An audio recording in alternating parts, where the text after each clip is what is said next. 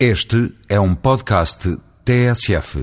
A chamada do governador do Banco de Portugal e do ex-presidente da CMVM, atual ministro das Finanças, à Assembleia da República podia ter tido outra resposta. Face às notícias sobre os factos ocorridos no BCP nos últimos anos e logo que souberam do interesse do Parlamento em ouvir os seus depoimentos, era mais salutar que logo se tivessem disponibilizado.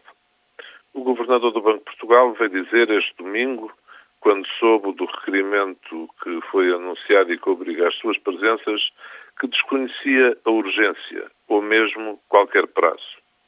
O que disse não corresponde à realidade. Foi noticiado e nos requerimentos apresentados desde dezembro e numa carta minha à Comissão, a dita urgência é invocada. A semana passada, dia 9, já devia ter estado na Comissão.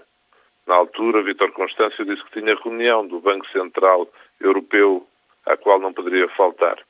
Disponibilizámos até o dia de sábado, dia 12, anteontem. Disse que não queria ir antes da Assembleia Geral do BCP e que a sua ida fosse ligada a esse facto. Ficou então para dia 16.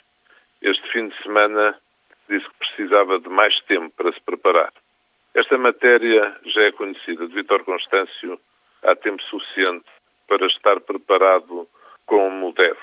Todos nós, por vezes, temos de nos preparar em prazos curtos para intervenções importantes. Vítor Constâncio já teve semanas para se preparar. Teixeira dos Santos também. Porque não se quer tomar outras decisões sem ouvir os próprios, temos sido compreensivos. Mas agora já é mesmo tempo de falarem perante o Parlamento.